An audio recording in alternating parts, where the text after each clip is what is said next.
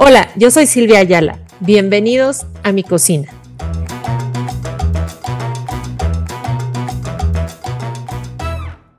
Hoy tenemos en este espacio a la chef más famosa de México, a quien la mayoría de ustedes conocieron como juez de Masterchef, pero quienes tenemos la fortuna de haberla conocido antes o un poquito más de cerca, sabemos que detrás de ese papel hay muchísimo más. Y hoy la he invitado para platicar de la cocina mexicana del mar, pues como dice su firma personal, la chef Betty tiene sabor a mar. Betty, bienvenida a esta tu cocina. Silvia, un placer, qué hermoso reencuentro después de años de no, de, sabernos ahí, pero de no saludarnos personalmente. Gracias por pensar en mí, gracias por, por meterme a tu cocina, a este podcast que, sé que nos acerca mucho eh, a todos los que estamos involucrados en el, en el medio y en el gremio y que si podemos a través de tu espacio compartir algo que deje huella en alguien, qué bonito trabajo estamos haciendo. Ay, Betty, no, al contrario, es un honor de verdad para, para mí tenerte aquí, porque como lo decía, pues te conozco además de hace muchos años, este, he, tenido la fortuna de estar en tu hotel, de estar contigo, de vivir eh, un viaje maravilloso que me tocó estar allá en, en, San Blas y en, en Riviera Nayarit, e incluso en Tepic también, que me acuerdo que fuimos a este, a este restaurante padrísimo con, con Emiliano. Este, y, y, bueno, y además, este, y además tuvimos también la fortuna de viajar juntas. Sí, un viaje increíble con Pati Quintana, de esos, de esos regalos de vida, ¿no? Totalmente, justo eso, eso nos acordamos el otro día, este, bueno, con Rubén y con Alex Zárate también, que tuvimos la fortuna de compartir ese viaje tan bonito con, con Patti y este, y pues de aprender tanto. Y justamente, pues bueno, eh, quería yo eh, irte presentando porque, como lo decía, pues eres muchísimo más que la chef más famosa de México. Gracias por el, por, el, yo, yo, digo que ha sido una bendición, pero sí tengo que decir que me siento súper afortunada por, por lo que dices. Sí. La, la gente me conoció por un proyecto televisivo, pero hay mucho más atrás. Exacto, Betty. Y bueno, y como decía, pues eres una reina del mar, pero también eres una reina del aire, porque antes de ser chef, Betty estudió aviación comercial. Platícanos un poquito de cómo empezaste en toda esta aventura, Betty. Pues locuras de, de juventud. De, creo que la vida te va llevando por caminos y te va presentando oportunidades. A mí en ese, en ese momento de mi vida, terminando casi terminando preparatoria, pues había los contactos con una pequeña línea comercial en, en Nayarit que llevaba los vuelos hacia la sierra, hacia las comunidades coras, huicholes, tepehuanas y mexicaneras y, y volar en pequeños Cessnas, eran Cessnas de, wow. de pasajeros, pues te empiezas a involucrar, esto por un amigo de mi papá, y le pedí a mi papá que me dejara, que me, que me permitiera estudiar. Me dijo, pues si tú quieres estudiar, pero todavía no es el momento de las mujeres para estar en esto. Me permitió, saqué la carrera y pues entendí cuál era su mensaje, ¿no? O sea, no estaba listo todavía ni las empresas ni la sociedad. Te estoy hablando hace 43 años. Sí, en, para que el 80. Dieran la cara a una mujer como responsable de, de, pues, de un vuelo, de, muchas cosas y dejé la carrera y bendito que dejé la carrera porque fue lo que me trajo a la hotelería y fue lo que me trajo a gastronomía. Entonces, de esa parte de mi vida me quedo con los checklists que todos la tenemos que tener y en la cocina si queremos que las cosas funcionen tenemos que tener un checklist. Si no, día, día a día lo debemos de tener, hora por hora pues si se puede, sí, porque sí funciona para que tu cocina funcione al minuto como debe de ser, pero me quedo con esa, esa parte de aprendizaje, la responsabilidad de sobrescrito. Claro. Ir checando tus responsabilidades. Qué padre, Betty. Pues sí, justo después de eso te, te vas a, Houston, ¿no? A Texas, a, hacer un seminario de hotelería y después a Le Cordon Bleu a, París, ya a estudiar el diploma de chef de cuisine.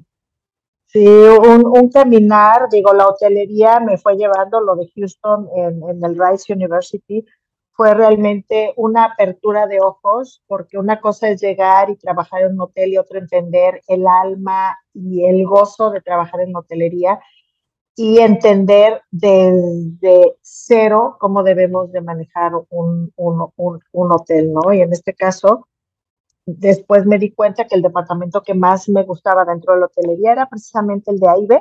Entonces, bueno, a empezar a hacer la búsqueda cuando tú y yo sabemos que las escuelas de gastronomía en México empezaron a existir finales de los 80, principios de los 90. Claro. Entonces, había que buscar escuelas fuera del país para poder tener pues la educación correcta, ¿no? Había universidades que ya te daban la carrera completa, pero yo quería exclusivamente cocina y el Cordon Bleu te daba un, un, un, gran diploma que eran 18 meses, que era el gran diploma junto con, con repostería y pues dije, vámonos encaminando para allá y la verdad es que ha sido una de las experiencias más enriquecedoras de mi vida y una de las oportunidades que más agradezco en la vida porque eh, vivir la reverencia que otro país le tiene a su cocina me hizo voltear a ver con un profundo respeto, con una profunda admiración y con un profundo compromiso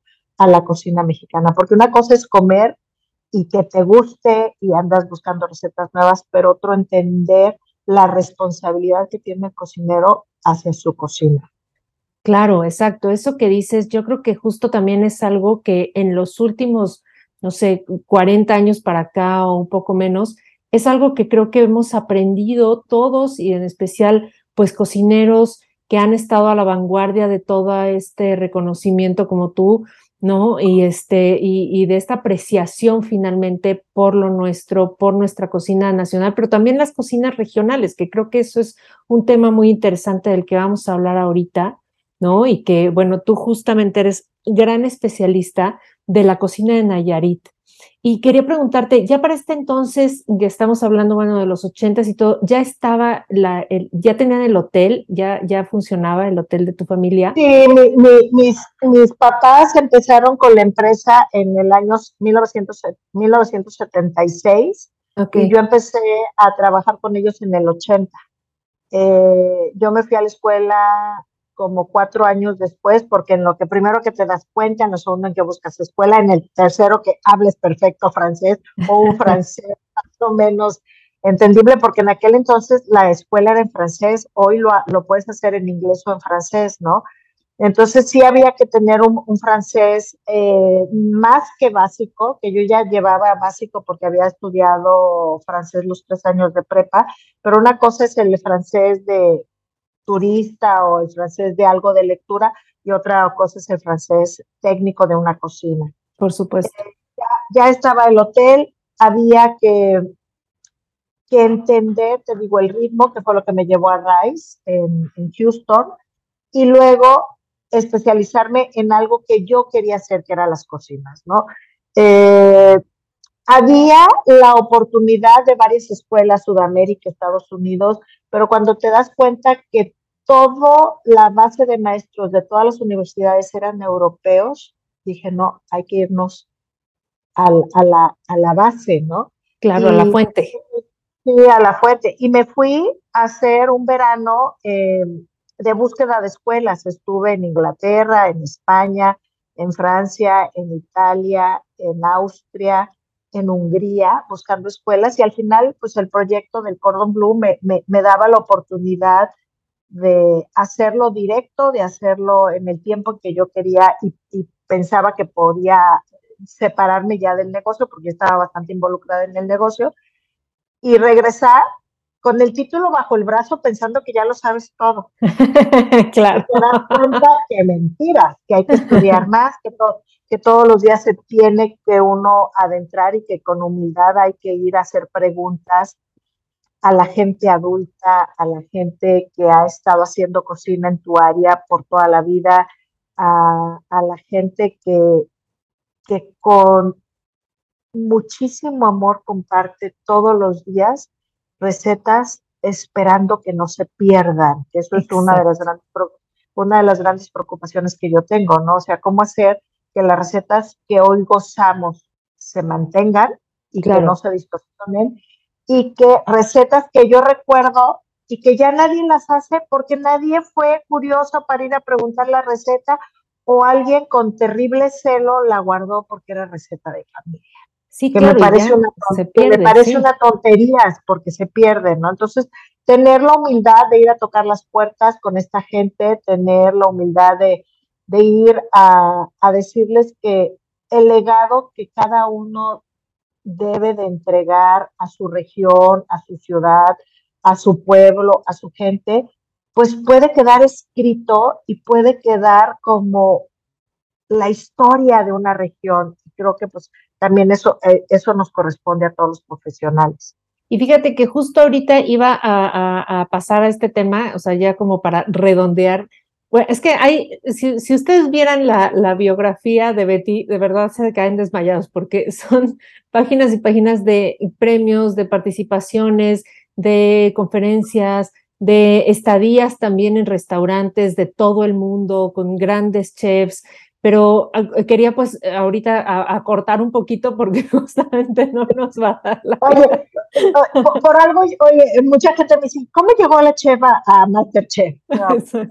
ya, realmente sí tenemos que decir que la gente que vivimos en el interior eh, nos dedicamos a estudiar, nos dedicamos a investigar que vamos haciendo nuestro caminito muy calladamente, porque al final el, interior de la República es, es también este rincón donde no se saben muchas cosas, y que me dediqué a estudiar, Silvia. Yo me dediqué a estudiar, me dediqué a aprender, me dediqué a, a viajar, o sea, creo que uno de los grandes privilegios que he tenido en mi larga vida, porque sí he tenido una larga vida llena de satisfacciones, o sea, 40 años cocinando, ya llevo 42, 45, 48 viajando como loca, aprendiendo, trayéndome sabores, eh, traficando con semillas para plantar en mi jardín. todo, todo esto hace que una cocinera se dé a, a conocer. Claro. Aunque tengo que decirlo, que a mí la gente me empezó a conocer primero fuera de México y después me conocieron en México, ¿no? Justamente de eso quería hablar. Eh, bueno, ha sido reconocida, bueno, un poco como, como una especie también de embajadora de la cocina mexicana por la Secretaría de Relaciones Exteriores. Has tenido un reconocimiento increíble que a mí me parece de los más importantes del Culinary Institute of America en Estados Unidos como uno de los 100 chefs más influyentes del mundo en cocina tradicional. Eso me parece verdaderamente valiosísimo, fantástico, que muchas veces pasa como un poco desapercibido, ¿no? Este, bueno, la Canirac, obviamente, eres el mejor destino eh, de playa, con, dos años consecutivos has estado ahí este, en, los primeros lugares, ¿no? Con, el restaurante el, del, el Delfín, del Hotel Garza Canela en San Blas. Y, este, y bueno, infinidad de, de, de premios, de reconocimientos, pero justo este, esto que dices, ¿no? Yo creo que sí, la, una de las tareas más especiales que, que tienen ustedes los, los chefs, que tienen la fortuna de estar cerca de comunidades, es el rescate de, de estas recetas, ¿no? De que, del, del, olvido, el rescate del olvido, básicamente, ¿no? Oye, Betty, pues sí, no, no, adelante. Que no, que no se debe de perder, o sea, creo que, creo que la riqueza de nuestro país está en cada rincón del mismo. Y tenemos que ir y acercarnos nosotros, ir a tocar la puerta, ir a pedir de favor que compartan con nosotros su conocimiento, porque al final son ellos los que hacen la verdadera cocina mexicana, los que hacen desde la raíz, desde la tierra, plantando en la zona los ingredientes con los que van a cocinar, los que logran el verdadero sabor de la cocina mexicana regional. Y como lo dices, no, no nada más son, o sea, los platillos son los ingredientes y son incluso los utensilios que se utilizan para ciertos platos, ¿no? Que si no, pues es una cadena también ahí de, de, este, de conocimiento que, que debe preservarse. Oye, Betty, pues yo justamente te invité porque quería platicar como de las cocinas eh, de las cocinas del mar de México, ¿no? Bueno, para hacer como una brevísima introducción este, de, este tema, pues yo quería este, contar em, eh, un poquito sobre el litoral mexicano, ¿no? Este, México, pues bueno, es el número, es el país número 15 en extensión litoral. En 2019 se hizo una nueva medición, digamos, y descubrimos que teníamos 15 mil kilómetros de costa. Es una locura, verdaderamente. Con ese número, casi que deberíamos comer principalmente pescados y mariscos. Marisco. ¿Verdad? Más que otras cosas. Y pues sí, justo es muy curioso porque, pues, o sea, de los platos mexicanos, pues más Oye, y sin, no hay. sin contar ríos, lagos y lagunas, ¿eh? Por supuesto. Que también cuentan. Claro. Entonces, quería platicar un poquito de esto contigo, Betty. ¿Cómo lo ves? Creo que lo más importante es saber que como yo veo el futuro de, la alimentación en el país, el futuro está en el mar. Claro. Eh, cada día más vemos eh, más poblaciones que se van comiendo en los campos de cultivo, la población está creciendo, a veces mal dirigida las nuevas poblaciones porque en vez de quedarse en zonas áridas, se van a tierras fértiles donde se están robando el agua. O sea, hay, un, hay una problemática demográfica muy grande. Ahora, vámonos al mar. El mar, si lo sabemos cuidar y si lo sabemos entender, va a ser la salvación de la humanidad, pero tenemos que cuidarlo. Pocos lugares quedan sanos y libres. O sea, uno de los grandes, de los grandes eh, lugares que tienen Nayarit es, por ejemplo, las Islas Marías, que lo acaban de hacer un destino turístico. Por un lado está increíble, pero por otro lado te mortifica porque en los años 70 y 80 ya Cousteau estuvo dos años viviendo en las Islas Marías haciendo un estudio y él decía, pocos lugares en el mundo hay con su DNA intacto. Por supuesto. La, zona está intacta. ¿Qué va a pasar cuando empiecen a llegar ferries, cuando empiece la gente a llevar basura? Entonces sí nos tenemos que, que, mortificar por este tipo de cosas, pero todo se puede hacer si se hace con responsabilidad, ¿no? O sea, los nuevos estos eh, campos de, cultivo, las, zonas eh, de acuacultura marinas, bueno, también ayuda. Si de un sol, de una sola pareja de camarones podemos tener el desove de 15 toneladas de camarón a futuro, está bien, pero eh, ahí el reto es hacerlo correctamente. O sea, hay, hay, hay, muchas, hay muchas cosas que ver alrededor de el tipo de clima dependiendo de la zona del país. Sí. tenemos climas de agua muy fría en la zona de Baja California hacia arriba y luego aguas más tibias hacia calientes, dependiendo conforme te vayas bajando hacia el sur. La parte de Chiapas es de agua caliente, el marisco cambia, el pescado cambia, y lo mismo la zona del Golfo. Golfo y Caribe es otro tipo de marisco y es otro tipo de cultivos que hay que saberlos aprovechar, sí, claro. Y luego vayámonos a la parte de comercialización. ¿Por qué tenemos que hacer solamente comercialización de las especies que consideramos buenas porque son caras? Exacto. Al final.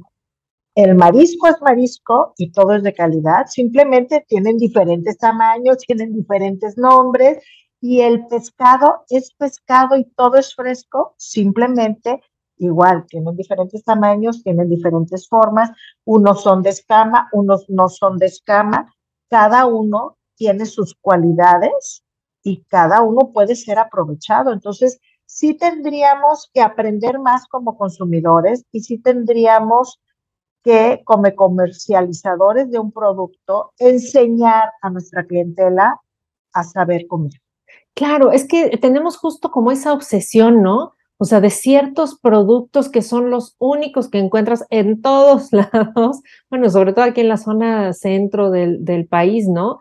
Entonces, este, pues sí, ¿no? Como que, bueno, que no hay, que no hay de otras especies que no podemos cambiar. Y, la realidad es que también tenemos que darle un descanso, ¿no? O sea, ¿cuántos años tienes comiendo robalo? Sí, exacto. ¿Cuántos años tiempo tienes comiendo curvina o este dorado. Hay que darle un descanso a las especies para que puedan regenerar y renovar su crianza, recuperar su talla. Mira, una de las cosas que me gustó de la pandemia, te puedo decir que, que yo trabajo mucho con, con, la gente que está dentro de, de pesca y decían que como hubo menos consumo de marisco por restaurantes, hubo menos consumo por viaje de, de producto, eh, lo que fue la costa ribereña recuperó talla. Entonces, ¿qué significa? Si en tres a seis meses la pesca ribereña recuperó talla, ¿por qué no podemos pensar en que de veras las vedas sí funcionan, que no se respetan? Claro. eso es terrible, ¿no? Y, y, es terrible porque, a ver, lugares establecidos como muchos restaurantes que, que, estamos en la costa, respetamos vedas, porque pues te llega un oficio, te llega un, un inspector pero ¿qué pasa con todos los restaurancitos que no están establecidos y que de cualquier manera venden el producto? Sí, sí, por supuesto. Al final es una veda a medias, es una veda que no se cuidó totalmente. Y saber que como todo es de temporal, como en la tierra es, hay ciertos productos que son de temporada, también el pescado y el marisco depende de corrientes, depende de temperaturas de agua y depende también de los cambios que está habiendo en, el, en, la pesca comercial. Es que ya estamos muy, muy mal acostumbrados, ¿no? Todo, todo lo queremos todo el tiempo.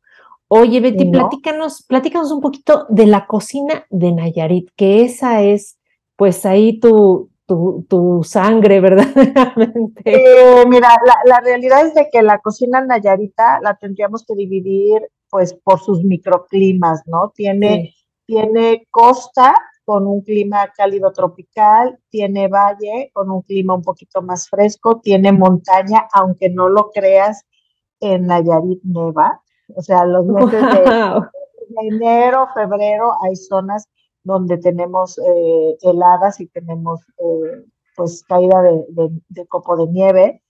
Y tenemos una selva bastante tropical que nos da otro tipo de, de, productos. Haciendo la suma de esto, más 309 kilómetros de litoral, ríos, todos en producción, lagunas, todos en producción, tenemos una cocina maravillosa. Si es cierto, eh, la cocina nayarita es más conocida por su costa. Sí. Quizá porque los productos más explotados eh, han sido siempre, pues, por cuestiones turísticas desde Nuevo Vallarta o ahora Nuevo Nayarit hacia el norte y hasta Novillero, casi pegándose hacia eh, Sinaloa, los productos del mar pero también te digo, tenemos un, una cocina muy étnica con, con, platillos extraordinarios usando los chiles de la región, las semillas de la región y también tenemos una gran producción de carne de res y de carne de puerco con una gran producción de lácteos. Wow. Que, los lácteos que los lácteos nos están haciendo ganar ya premios internacionales todo lo que es el Valle de Matatipac, que es la zona muy cercana a Tepic, es zona valle, mucha agua, muy buen pasto. Ahí se crían vacas, sobre todo los, los meses donde hay buen alimento para las vacas, toda la leche que se produce se, se convierte en quesos y panelas pero en vez de venderlas frescas, las están subiendo mil a mil quinientos metros sobre el nivel del mar a dejar en cuevas. Claro. están ganando premios internacionales. Oye, qué sorpresa. Sí, no, no, están haciendo cosas extraordinarias en todo lo que es la zona de Guajicori. Y también con la novedad que la gente ni se espera, que también Nayarit está teniendo producción de uva para vino de mesa y tenemos eh, nueve tipos de uvas en la, en la región del municipio de Jala, ya casi en producción, o yo creo que ya este año ya, ya empezaron a sacar eh, eh, las botellas ya con un nivel de calidad bonito. y siendo un estado tan chiquito, tiene tanto, ¿no? Eh, la, la cocina es producto, la cocina sí es técnica, pero la cocina básicamente está sustentada en el producto. Y el producto que tenemos en tierra, una cantidad de agua impresionante que tiene todo el estado. Tenemos producto casi todo el año de lo que es la parte tierra y tenemos producto de mar, pues a manos llenas, siempre banderas, banderas de aguas muy, muy certificadas y limpias. Tenemos buen marisco. O sea, justo es como ya un círculo ahí de, de productos, ¿no? Un círculo completo de, de, todo lo que ofrece el Estado.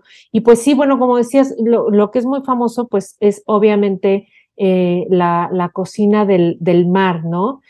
Platícanos un poquito sobre cuáles son como los platillos más representativos de, de, de Nayarit, eh, bueno, el pescado zarandeado, ¿no? Creo que es de, de lo más famoso. Yo, yo, creo que uno de los platos emblemáticos sí es el pescado zarandeado y Dice que original de la isla de Mezcaltitán, que es una isla que está en el río Santiago, que es el Lerma que, que baja desde el centro de la República, porque el pescado sale del río y lo único que hacen es abrirlo en forma de mariposa, enjuagarlo en esa agua mitad dulce, mitad salada y meterlo a la brasa.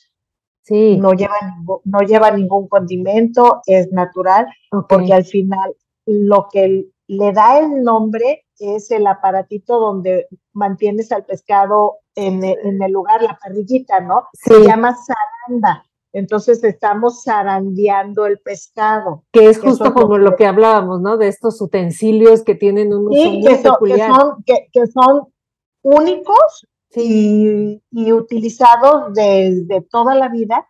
Antes era con varitas hechas de mangle, ahora ya son de metal, pero lo original era el mangle trenzado y en esos mangles trenzados jóvenes se mantenía el pescado, que imagínate, mangle que ahorita ya está prohibido. Sí.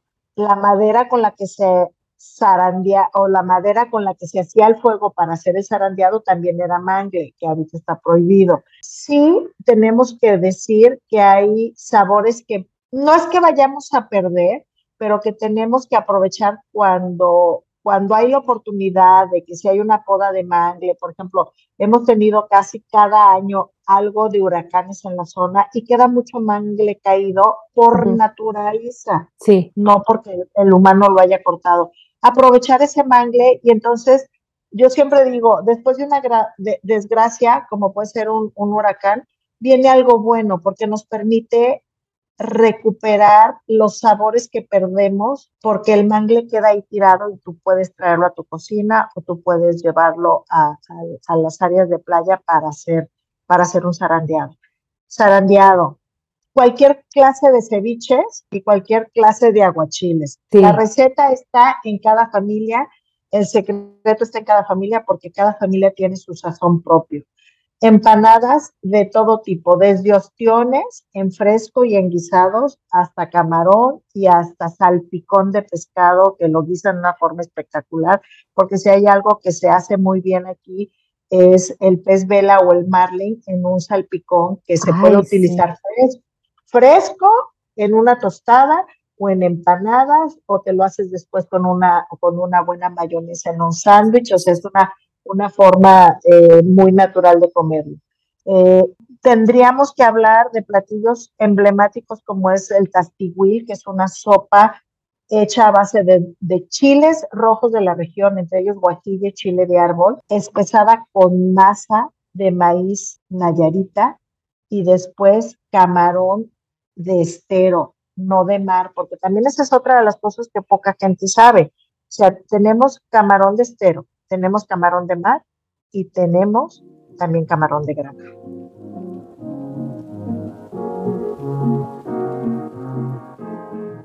El medio ambiente, eh, a ver, tierra bendita, claro. tierra bendita, marismas nacionales, esto nos da eh, una cantidad de esteros, que es lo que permite también la crianza y el desove de tanto camarón, ¿no? O sea, te puedo decir que el camarón, cuando no lo podemos consumir o cuando no lo podemos exportar, se secan las banquetas, criatura del Señor. Eso es lo que te iba a decir. Justamente, mira, me leíste el pensamiento.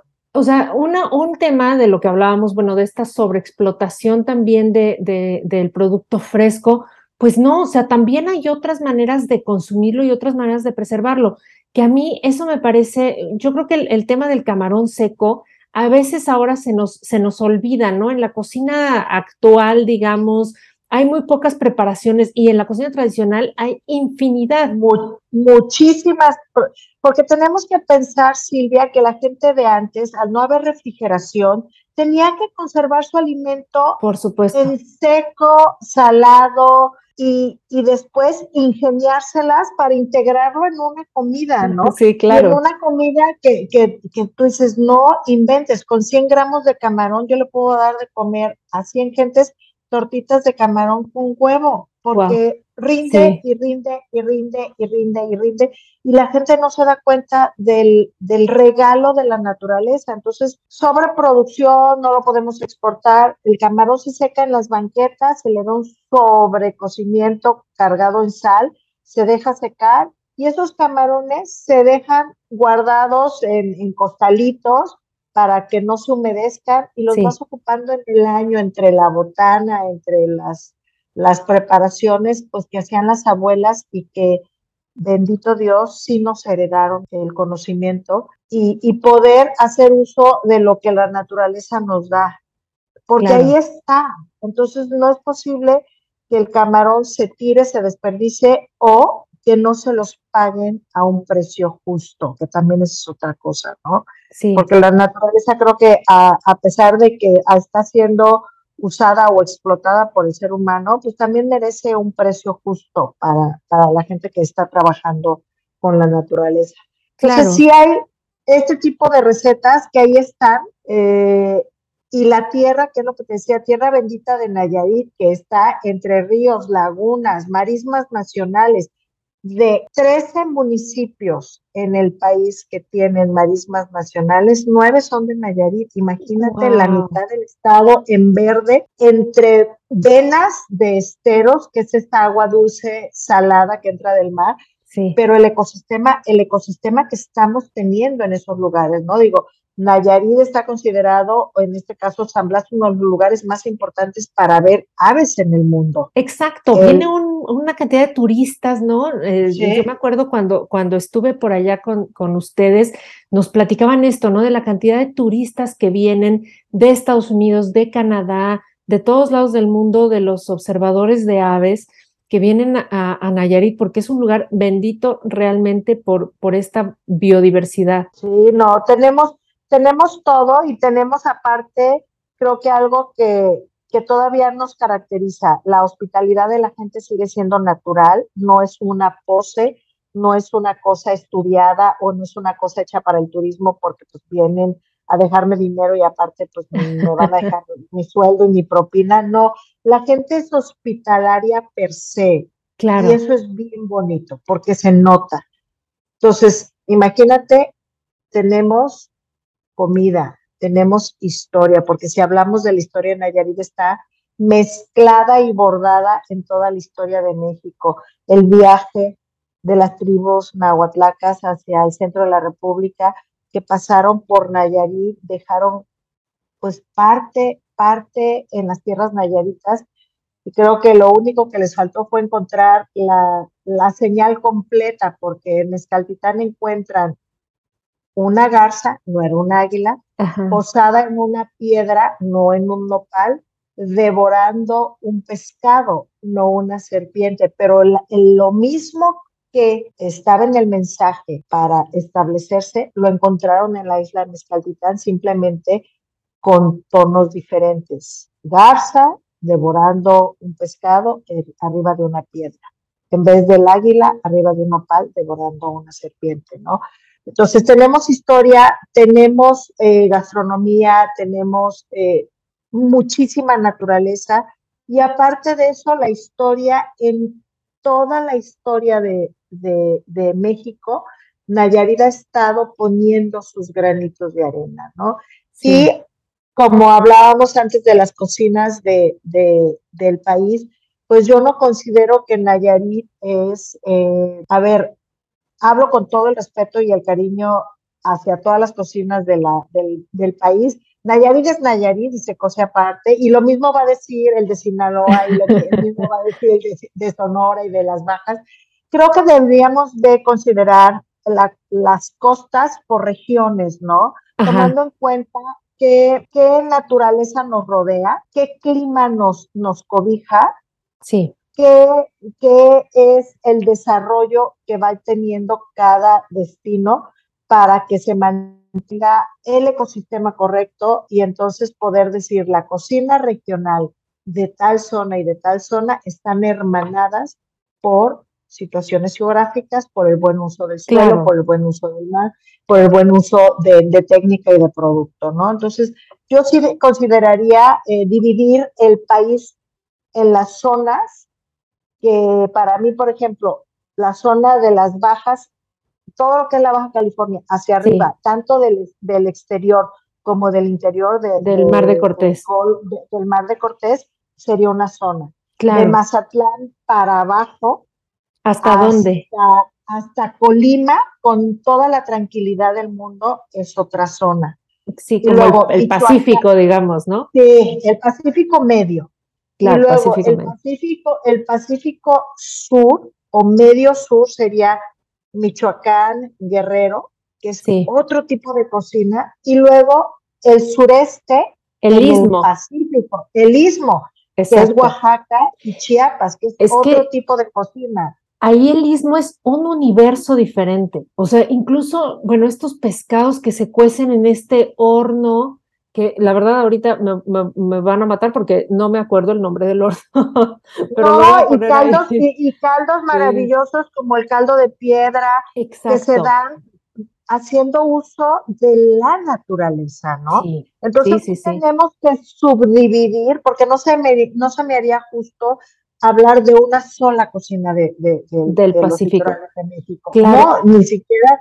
Y por el otro lado, o sea, ve la cocina espectacular que tiene Tamaulipas, la cocina espectacular que tiene Veracruz, la cocina única que estamos apenas descubriendo de Tabasco y de Campeche. Exacto, sí, sí, ese es también un mundo diferente porque, como tú bien decías, no nada más es la costa del Golfo, sino también son estos marismas internos del estado de ríos, de, de, lagos, que también es increíble y que no nada más son especies, digamos, acuáticas únicamente, sino pues también como de que comparten tierra y, este y como anfibias, ¿no? También. Sí, sí, sí, o sea, cuando hablamos de camarón y vemos toda la diversidad que hay en el camarón de mar, porque en el camarón de mar por temporal es de diferente tipo y de diferente color. Y luego el camarón de estero también cambia, cambia su tonalidad dependiendo de la temporada y luego el camarón de río, que es este cauque que tiene las pinzas más, más, más gordas, que tiene otro sabor y que por lluvias es una cosa y por secas es otra cosa, porque también cambia según la temporada. Eso es la maravillosa historia que hay que entender en la naturaleza. La naturaleza tiene ciclos y tiene tiempos, yo digo, eh, son tiempos, tiempos de, secas, tiempos de aguas, cambia completamente todo. Sí, oye, justo y bueno, para terminar, pues la cocina de toda la península de Yucatán, ¿no? Bueno, que, eso, es una locura y que es quizá de, de las cocinas Digo, México ha tenido lugares privilegiados porque se dio a conocer su cocina antes que otras cocinas del país. Yo considero que todas las cocinas del país son maravillosas y son dignas de ser presumidas y de ser enseñadas y de ser llevadas por el mundo, ¿no? Hay estados que tuvieron el privilegio de ser los primeros, Oaxaca, Puebla, Yucatán, eh, la, parte central del, país, eh, no sé, Estado de México, Ciudad de México, eh, Hidalgo, Tlaxcala, pero inclusive Hidalgo y Tlaxcala hasta recientemente, ¿no? Y no se hable de, que la gente decía, no, en el norte no hay nada, hay unas cocinas maravillosas en toda la zona central noreste del país. Sí. Creo que nos falta conocimiento, creo que nos falta eh, hacer una exploración profunda para poder hablar, pero si el litoral de México es rico, es muy extenso, no sería justo hablar de un solo litoral de un país cuando tiene estas vetas tan marcadas por zonas, porque lo va marcando la naturaleza, no es una cosa que nosotros marquemos, uno lo ve, no es el mismo mar en el norte que en el centro. Vaya, ya de Sonora a, Sinaloa el mar cambia. Sin embargo, yo lo pondría en una misma zona porque pues es todo, todo el Golfo, el, el Golfo de Cortés, ¿no?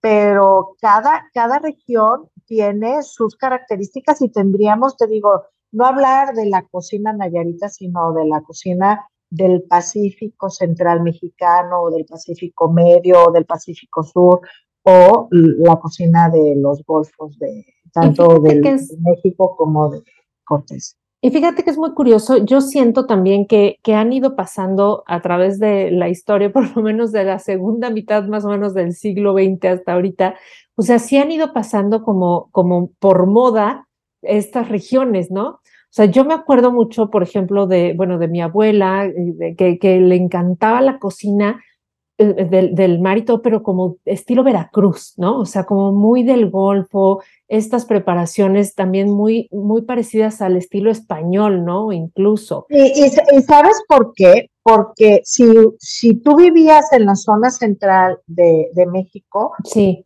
tu mercado más rápido para tener producto del mar era el Golfo. Claro. Entonces tenías que conocer las recetas del Golfo porque estabas haciendo consumo de, las recetas de, productos del Golfo, ¿no? Bueno. A raíz de los años 70 que los mercados del mar se pusieron de moda y donde ya transportar mariscos y pescados al centro de la República podía ser desde Nayarit, Sinaloa, Michoacán, Guerrero, este, Colima, y también del Golfo te llegaba tanto de, de Tampico o todo Tamaulipas y te llegaba del Golfo, se fue enriqueciendo el mercado y también se fue enriqueciendo la información. Claro. Y además, exacto, ¿no? Ha habido un avance maravilloso. Y también como esta, esta esta formación o de formación que se tenía también de sobrecocer los pescados, ¿no? Sobrecocer los mariscos, que eso se usaba mucho como que no, no, no te lo comas crudo, ¿cómo te lo vas a comer? O sea, creo que, creo que también va por ahí un poco. Y en últimos años, bueno, sí se ha, se ha este, eh, eh, privilegiado, digamos, al, al producto más fresco, al producto más natural, sin, sin, sin mayores este, ingredientes también, ¿no? Y, este, y, creo que por eso ha sido, sí. Sí, hemos aprendido, ¿no? Hemos aprendido pero a cómo viaje el, marisco y el pescado desde de, el mar hacia el centro de la República, ¿no?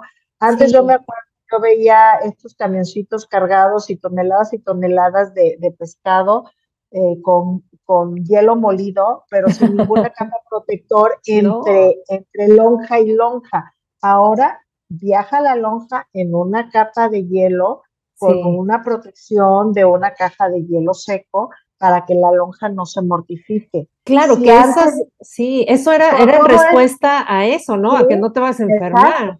Claro. y además, y además, a ver, si antes tomaba 12 horas de viaje en camión, ahora te lo vuelan. Por supuesto. Y el pescado, el pescado estuvo a lo mejor fresco en la mañana, de, y hablo de fresco de recién pescado, te lo, te lo, te lo embalan y te lo envían, y a lo mejor a las 3 de la tarde ya lo tienes en tu cocina. Entonces, ahí es donde empezó a haber el, el, el, el entendimiento profundo de cuando hablamos de un pescado fresco, que yo creo que eso también es la magia de los lugares de la costa. Nadie, nadie va a tener el pescado más fresco que nosotros. Yo voy a la mañana, yo, voy a la mañana al mercado, le digo a mi pescado, ¿qué pescaste hoy? No, pues chefa, llegó esto y está, dame. Sí. Y es la pesca del día lo que rifa, ¿no? Es, es, y te digo, hay que saber entender el pescado. El pescado, por ejemplo, de escama, es un pescado que se fondea más, es un pescado más gordo, más graso. Sí. El pescado que no tiene escama es un pescado que nada mucho, es un pescado con mucho músculo, muy firme. ¿Cómo lo vas a usar? Uno será para ceviche, otro será para el horno, otro será... hay que saber entender la consistencia y el cuerpo de la naturaleza del producto que estamos manejando. Entonces, creo que también eso es una responsabilidad de la gente que, que manejamos alimentos. Tenemos que ver más allá de que no solamente está fresco, ¿para qué lo voy a usar? Oye, Betty, ¿Cómo por ejemplo, lo voy a cocinar? ¿uno puede consumir cualquier pescado? Cualquier pescado. Literal, tú te puedes ir por una sardina fresca, sí. vas a tener más trabajo porque la sardina es 15, 18 centímetros de, de largo del animalito, entonces es un animalito que para quitarle el filetito, pues le vas a batallar porque tiene esqueleto y tiene espinas, pero te vale 15 pesos el kilo. Sí, claro, baratísimo. Entonces, entonces tú dices, ah, pues no lo voy a quitar el pescado, lo voy a meter al horno con unas gotas de, aceite de oliva, le pongo hierbas o algo de cítricos y el trabajo de quitarle el filetito va a ser un trabajo manual más fácil porque el pescado ya está. Entonces, tienes que abrirte a conocer más los productos de mar, que está de temporada, que llegó fresco. En la talla del pescado importa dependiendo cómo lo vayas a cocinar. Pero si tú no tienes la obligación de dar un tamaño específico en un restaurante, porque va a ser producto para tu casa, ensaya, trata otros tipos de, de pescados y de mariscos. Y también eso te va a enseñar a ahorrar, porque te digo, de un robalo que te cuesta 400 pesos el kilo a un kilito de sardinas, que yo lo estoy consiguiendo a 15, 18 pesos el kilo, pues oye, para las cosas de la casa, para la botana o para alguna salmuera que yo vaya a hacer, va. Funciona perfecto. Claro. Perfecto, ¿no? Que además incluso es también mucho más barato que, que, que, otra proteína, ¿no? Que la carne de res, que el, pollo, ¿no? O sea, para, para nosotros que vivimos en la costa, comer pescado es como aburrido, porque lo tenemos fácil y lo tenemos todos los días.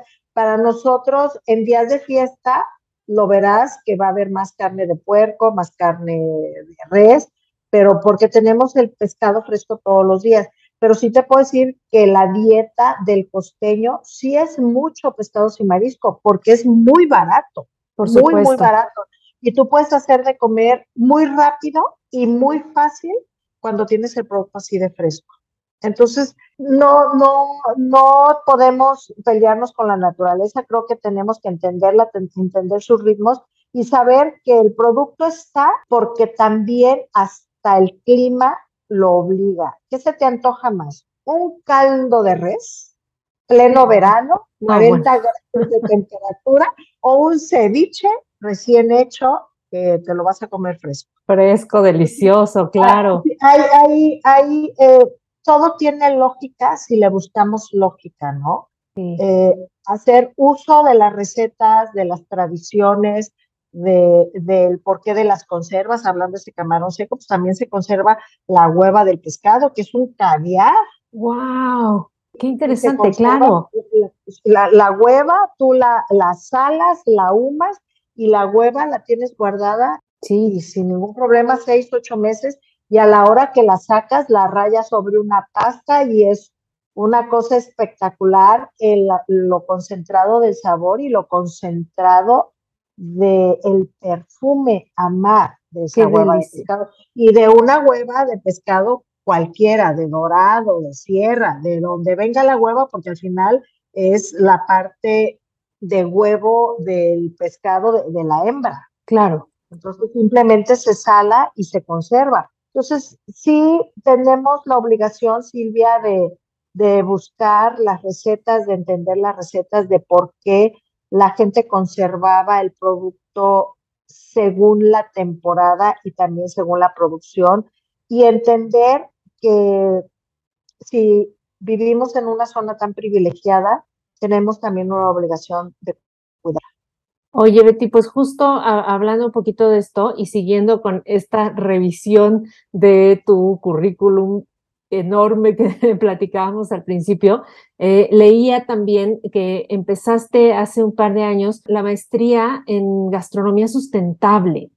Cuéntanos un poquito de esto, porque me parece algo eh, increíblemente responsable también y que todos deberían ir por ahí, ¿no? Creo, creo que en el momento en que está viviendo la humanidad, Silvia, si no nos ponemos serios, vamos a tener graves problemas en 40 años. Claro. Ya ahorita estamos en peligro. Sí. ahorita estamos en peligro. No, se nota, no se nota, quizá porque somos de los privilegiados donde hay agua todos los días, donde no falta el alimento, donde la tierra es fértil y hay productos, pero ya ves otras zonas que le están pasando duro. Sí. ¿Y qué nos corresponde a todos? Volvemos a lo mismo. O sea, si tú eres responsable, tú vas a hacer el uso del producto de la temporada. Y parte de esa maestría es lo que te enseñan, ¿no? Hasta dónde tienes tú la responsabilidad de comprometerte, primero, por ejemplo, a una cocina cero kilómetros.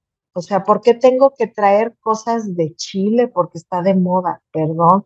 Yo no traigo nada de fuera del país. ¿Por qué tenemos que traer de, de, no sé, de, de, un lugar de la República? Claro, o sea, si estás en, en, no sé, en el Pacífico y te piden pulpo y el pulpo está en vez de en ese, ¿por qué vas a traer pulpo de Yucatán? de Yucatán, exactamente. Sí. Y, y también creo que lo más importante, Silvia, es qué huella de, de contaminación estamos dejando cuando transportamos un producto. Claro. Sí, sí. Cada kilómetro recorrido por un producto es una huella de contaminación y tenemos la obligación de no dejar huella de contaminación en nuestra vida. O sea, yo vivo en San Blas, voy a consumir lo que el pueblo me puede proveer, lo que mis comunidades de fruta y de verdura me pueden entregar. Este, el huevo, tratar de, de tenerlo de las, de, las, de las señoras que tienen gallina, de cría de corral, se vuelve un problema en la parte administrativa, porque toda esa gente no te da este, factura. Claro, sí. Entonces, mientras no le ayudemos a la comunidad a, a, formarse en un equipo donde digan, híjole, pues somos 20, vamos a hacer que uno se dé de alta para poder facturar, pues se, se vuelve un, un, problema para ti como consumidor que eres establecido.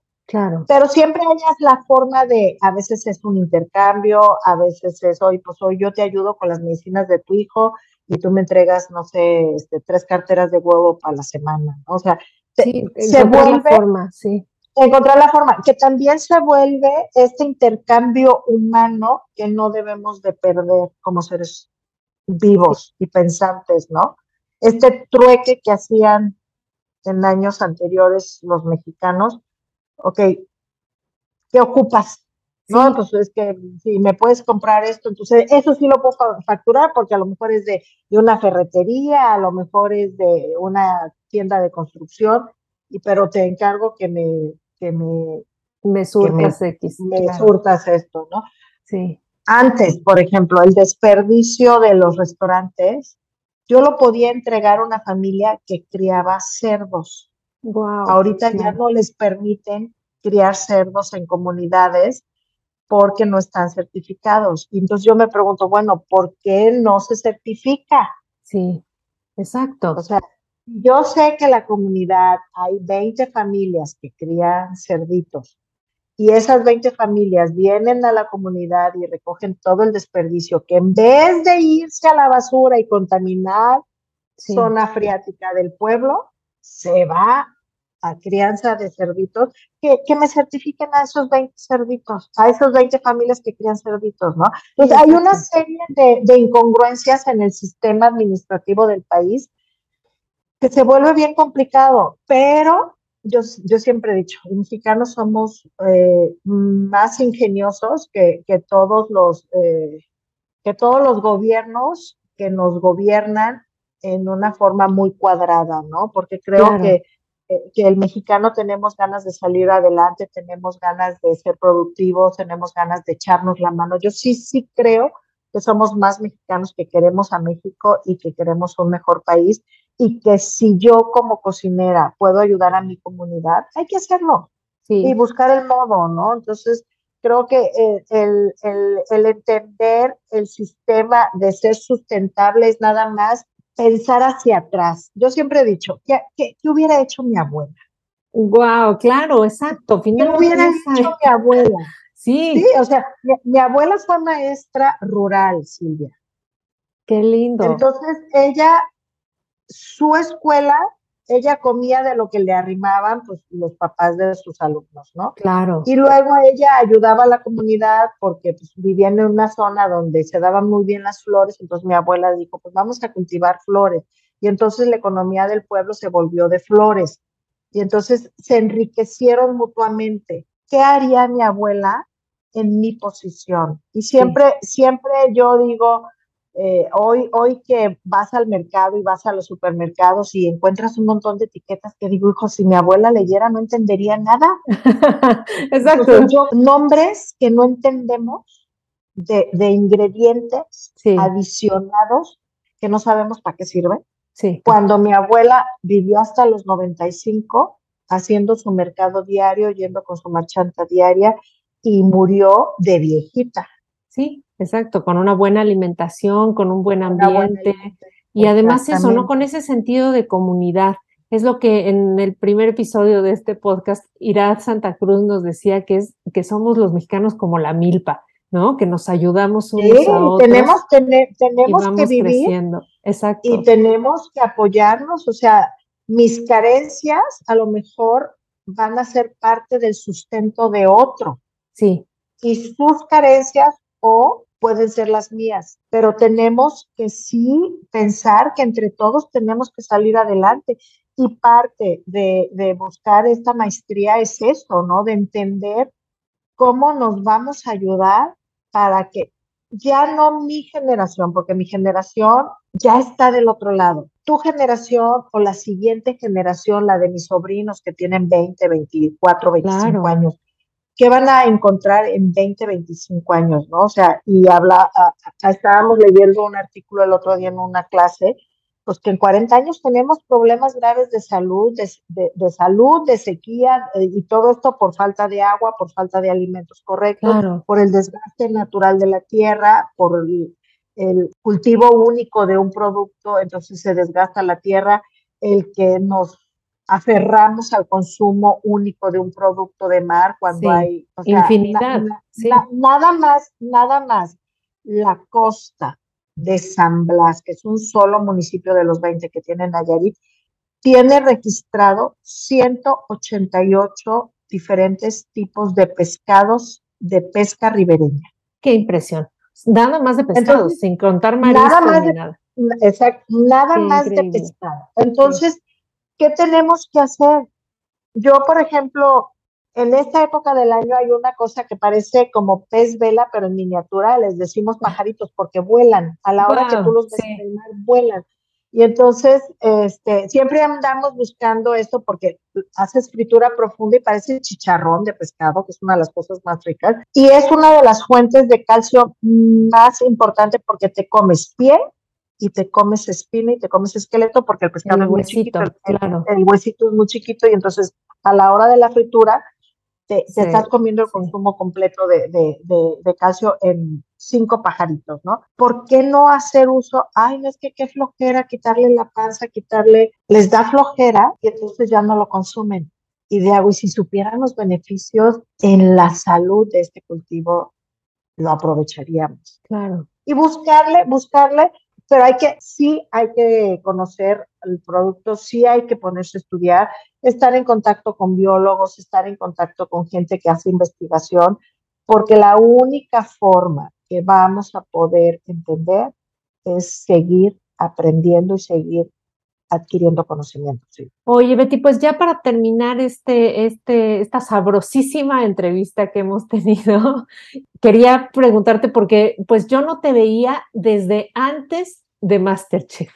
¿Cómo ha sido esta aventura? Porque bueno, me imagino que la vida dio un giro en todos sentidos. En todo sentido, Silvia, realmente yo tuve la oportunidad, me llegó la oportunidad eh, hace ocho años y medio, eh, me habla TV Azteca, me dice, me invita, yo no lo podía creer, conocía el formato y decía, híjole, cuando llegue a México va a ser extraordinario, va a ser un quitazo, pensando en la cocina que tenemos en México, ¿no? Claro. Que me llegara a mí era impensable y me llegó. Eso ya, ya per se es impresionante. Mucha gente que no conocía mi trayectoria decía, ¿por qué ella, no? Pero es que parece impensable, tal vez a ti te parece impensable. Cuando yo supe que ibas a estar, dije, pues por supuesto, obvio, que, o sea, es una de las personas con más conocimiento de cocina y de todo, precisamente por esa trayectoria, ¿no? Entonces, eh, sí fueron ocho años, ocho, fueron once temporadas que me aventé en Masterchef y ya la doceaba, yo ya venía desde las diez dudando, eh, porque son muchos meses fuera de casa. Cuando eres de pueblo, cuando eres verdaderamente de pueblo, y yo sí soy una persona que vive en la comunidad, que disfruta el pueblo, que me gusta ir a la playa, se me hacía durísimo estar en la Ciudad de México sin ver el mar, ver, eh, yo decía el mar de cemento para medio imaginarme que estaba en el mar. Eh, fue un gran aprendizaje, yo siempre voy a estar agradecida eh, haber tenido la oportunidad de vivir esta experiencia, siempre agradecida con la persona que me llevó al proyecto, a TV Azteca, que me, que me tuvo durante ocho años y medio dentro del proyecto, agradecida con 20 participantes de 11 temporadas, que son 220 gentes, que marcaron de alguna manera mi vida. Y eso lo voy a llevar en mi corazón todo el tiempo. Eh, me parece que también era importante poner en el balance de tu vida. Yo este año cumplí 62, Silvia. Sí.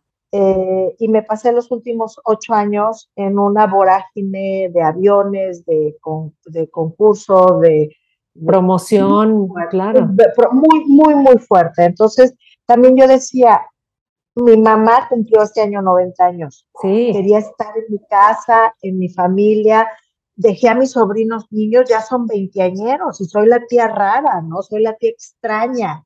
Eh, porque pues no me vieron en momentos importantes porque yo estaba trabajando. Entonces, sí tienes que poner en el balance hasta dónde quieres llevar un proyecto televisivo que para mí era importante porque sí te cambia la vida, pero también en cierto momento tener la cordura, la, la sensatez eh, y la locura también de decir, ya me voy, porque mucha gente me dijo, estás loca, ¿cómo te estás yendo? Sí, sí, claro justo cuando estás en, el, en, en la parte más importante, sí. digo, sí, pero pues hay prioridades en la vida y creo que hoy por hoy eh, cumpliste no un ciclo, ¿no? Sí. sí, no me pesa, estoy, te digo, súper agradecida.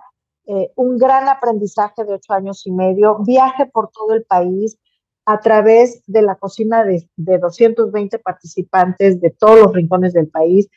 Hicimos muchos programas en el interior de la República antes de pandemia. Luego, durante dos o tres temporadas en pandemia, no hicimos viajes en el, en el, en el, en el país, pero me dio la oportunidad de, de darme pues una nue un nuevo viaje de, de, conocimiento, porque al final creo que lo que más agradezco de este proyecto es el conocimiento que me brindó a través de la mesa de cada uno de mis participantes, pero también el cariño de millones de gentes que es chistosísimo. Voy por la calle y pienso que nadie me va a reconocer y la gente me chifla, ¿no? Y me saluda y, en el mercado me piden fotos. Eso claro. no lo pago con nada, Silvia, porque es cariño que la sí. gente te regala sin conocerte, ¿no? O sea, es impresionante cómo una persona, digo, tú que me conoces y que sabes cómo soy, tú sabes que no fui un personaje, yo soy así y así Exacto, soy. sí, eso era lo que era muy sabroso de verte también en la televisión, porque eras tú, era esa calidez, era, era esa, ese conocimiento, era, pues, eras tú, ¿no? Tu esencia finalmente. Pues, y al, sí. al, final, al final yo siempre he dicho que, que la empatía con un concursante que no es profesional tiene que ser muy humana. Claro. Y, y, creo que esta parte de, cómo soy sí logré llevarla a la televisión, porque también es muy complicado hacer televisión. Tú sabes cómo es la televisión, ¿no? E, es exigente, es, eh, te, te, piden ciertos eh, tonos y modos que yo siempre me negué. Yo dije, yo soy así, yo no soy actriz, si no me sale natural, no me sale. Y no, y no lo voy a hacer, claro. Pero sí, sí es, es muy agotador, muy, muy angustioso en, algún, en algunos momentos, sí. Entonces también dije, no, no, no vale la pena.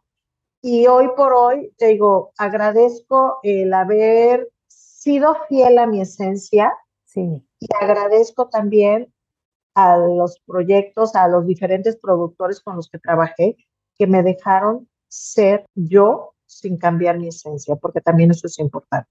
Pues yo creo que en algún momento vas a tener que regresar a la tele en algún otro formato porque lo haces muy pues mira, bien, Yo, yo, siento, yo siento que yo eh, 2023 me prometí un año sabático en casa, estoy gozando a mi familia, estoy retomando mi negocio, estoy reubicando mis creencias, porque también te digo, de repente, pues tu familia, te, los, sobre todo los chicos, ¿no? Claro. Te, tenían como la tía lejana, como la tía famosa, ¿no? Y, pero pero nunca veía, no había, no, había contacto, entonces también me los perdí. Entonces estoy, eh, estoy en 2023 en este, en este sabático de, de muchas cosas, abierta, abierta a muchos, a, a, lo que venga y que valga la pena y que me toque la puerta y espero saber abrir en el momento justo, con el proyecto justo para poder hacerlo correctamente. Pues así será, Betty. Y finalmente, pues nada, me queda nada más que agradecerte por esta charla, por este reencuentro, por tu cariño. Silvia, sabes que, que había conexión desde antes y que siempre ha habido, que de repente sí nos dejamos de, nos encontrábamos en redes sociales solamente, benditas redes sociales, ¿te ves? Sí. Eh, pero sí, el, la, el vivir en provincia te, te, aleja un poco de las creencias que vas haciendo en la vida, ¿no? Pero, pero también sabes que cuando la identificación eh, se hizo en algún momento y contigo la hicimos aquí en el hotel y después en ese maravilloso viaje con Patti, pues sabía que ahí estábamos y eso también eso es importante, ¿no? Las amistades cuando son verdaderas no te tienes que ver todos los días, simplemente saber que hay que, que en su momento pues se, se retoman y se abren las puertas.